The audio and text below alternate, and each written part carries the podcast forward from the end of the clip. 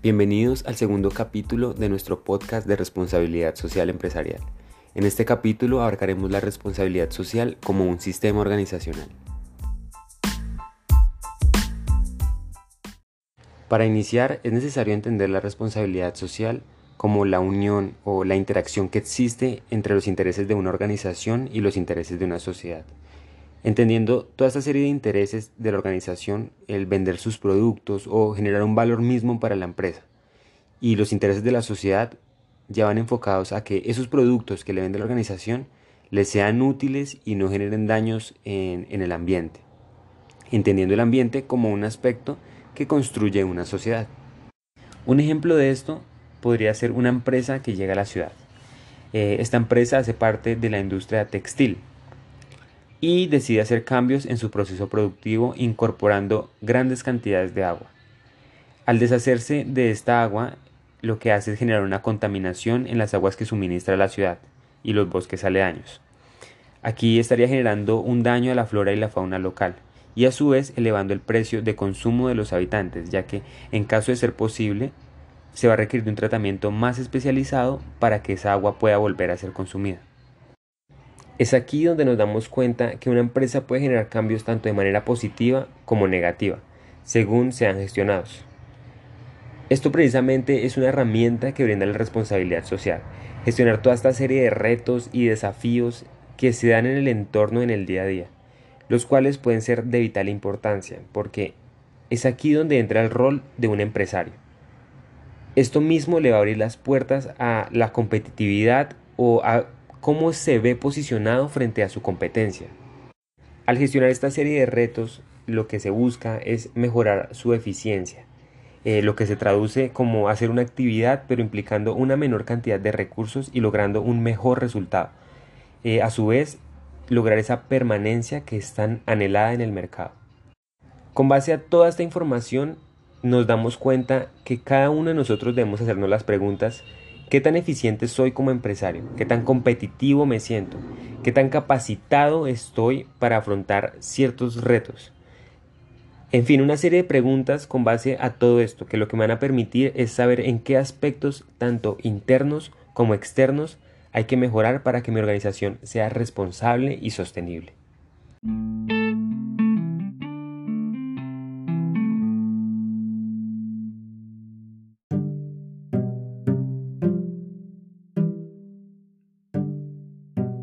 Si como empresarios queremos generar un buen gobierno a partir de la ética, es necesario seguir y tener en cuenta una serie de aspectos claves que envuelven a mi organización. El crecimiento económico y financiero es uno de ellos, ya que todo va ligado al desarrollo regional. Hay que recordar que hacemos parte de un sistema el cual está sumamente interconectado. Esto lo que hace es que las decisiones que yo tomo afecten a mi entorno. Un ejemplo puntual de esto sucede con los empleados ya que si yo despido a alguien con el fin de que mi empresa sea más rentable, no cuento con que esa persona y posiblemente las que la rodean no tendrían el poder adquisitivo para comprarme mis productos o acceder a mis servicios más adelante. Entonces todo se vuelve una cadena de descensos en la que si tú caes, yo también caigo. Otro aspecto importante es la legalidad. No podemos producir un desarrollo regional si nuestra empresa no se encuentra al margen de la ley cumpliendo con todos los procesos ya establecidos. El siguiente aspecto es el enfoque ambiental y va directamente relacionado con los recursos naturales y cómo gestionamos estos mismos. Somos parte de una comunidad que se ayuda, pero también tenemos una sociedad que necesita sentirnos más cerca de ella. Hay que ser coherentes con nuestro comportamiento y no olvidar que aspiramos a ser competitivos tanto regionalmente como internacionalmente. Nuestra industria tiene con qué hacer frente a todos los retos que una internacionalización impone.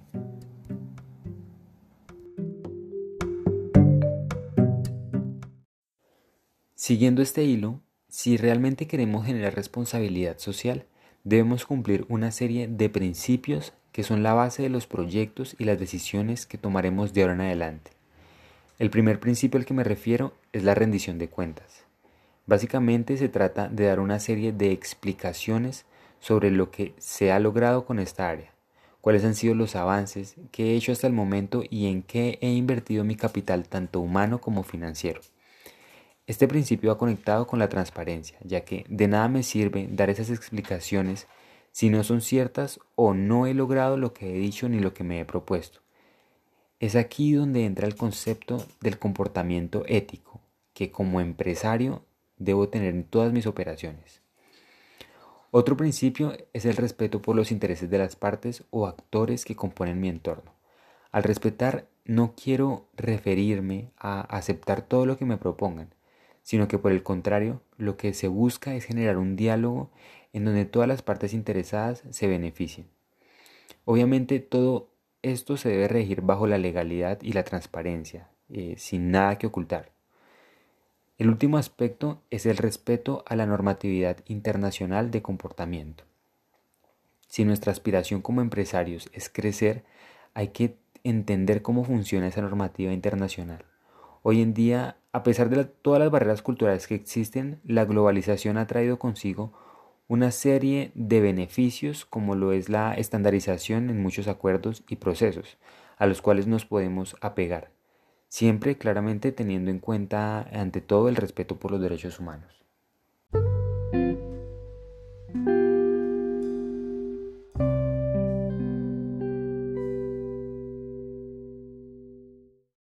Otra manera de llamar a la responsabilidad social es bajo el nombre de el triple balance, el cual tiene unos pilares base o preguntas que debemos hacernos cuando queremos ser realmente sostenibles.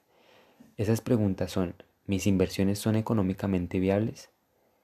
Esto con el fin de identificar cómo está la rentabilidad en mi empresa, cómo está la liquidez en mi empresa y cómo está la relación que tengo con los accionistas y los inversores de mi empresa. Otro gran pilar es, ¿mis procesos son socialmente justos? Esto con el fin de saber cómo está la biodiversidad en mi empresa, cómo está mi régimen laboral, y por último, ¿son ambientalmente sanos los procesos que ejecuto? Esto con el fin de respetar los derechos humanos, establecer diálogos y relaciones con mis comunidades o protegiendo la biodiversidad en mi departamento. En fin, son una serie de preguntas que van a tener unos impactos positivos en mi empresa y que a su vez me van a encaminar a lograr esa sostenibilidad de la que tanto hemos hablado. Es hora de hablar un poco acerca de esos agentes que conforman mi entorno. En este contexto los llamaremos nuestros grupos de interés. Básicamente son una serie de personas que directa o indirectamente me están apoyando en mi labor como empresario. Estos se subdividen en tres grandes grupos.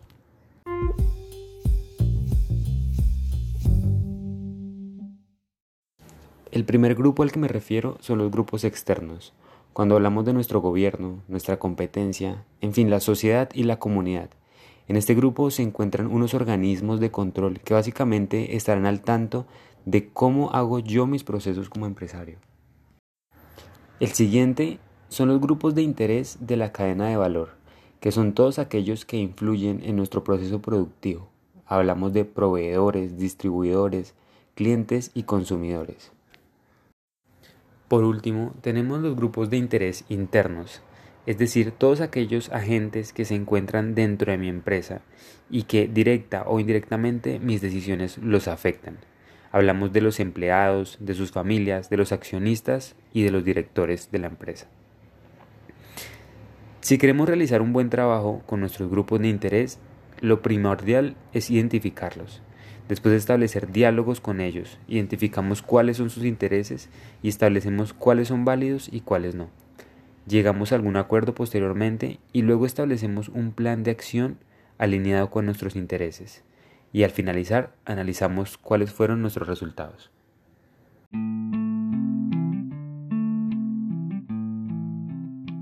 Ahora, como empresa, debo tener una serie de responsabilidades con mi entorno ya sean económicas, y con económicas me refiero a generar un lucro y ser rentable para pagarle a mis grupos de interés internos y a su vez generar una liquidez que en últimas pues es el fin real de una empresa.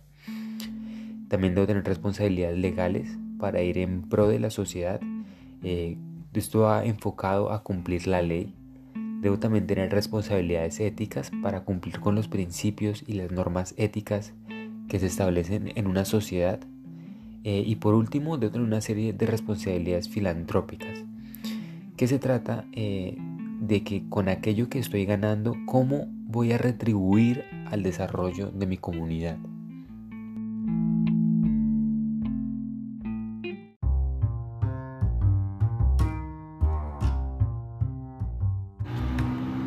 Con todo esto vamos cerrando un poco nuestro tema de responsabilidad social como sistema organizacional y a modo de conclusión decimos que toda organización debe seguir un proceso administrativo, el cual es planear, organizar, dirigir y controlar todas sus actividades.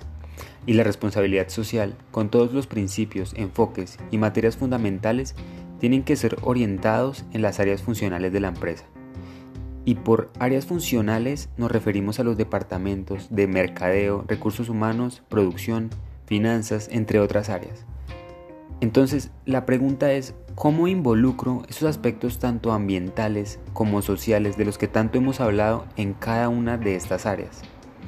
Por ejemplo, la inclusión social por parte del área de recursos humanos o la protección del medio ambiente por parte del departamento de producción o el departamento de mercadeo. En fin, todo esto en pro del crecimiento humano y de contribuir con el desarrollo de mi empresa. Existen una serie de materias fundamentales que se trabajan en la responsabilidad social y sirven de brújula para guiarnos y lograr eso de lo que tanto hemos hablado.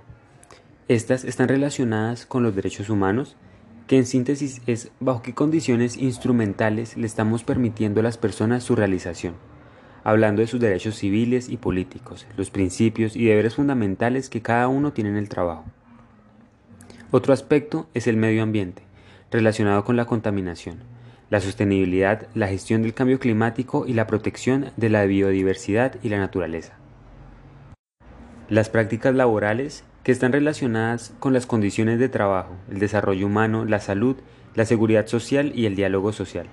También están las prácticas justas de operación, bajo la óptica de la anticorrupción, la participación política responsable, la competencia justa y la promoción de la responsabilidad social en la cadena de valor. Los asuntos del consumidor, porque sí, el cliente también importa las prácticas justas de marketing, el consumo sostenible, el servicio de atención al cliente y el acceso a los servicios esenciales. Por último, la participación activa de la comunidad desde el punto de vista de la educación y la cultura, la creación de empleo, el desarrollo y el acceso a la tecnología, la salud y la inversión social. En fin, un conjunto de temas concretos con los que se puede comenzar a trabajar.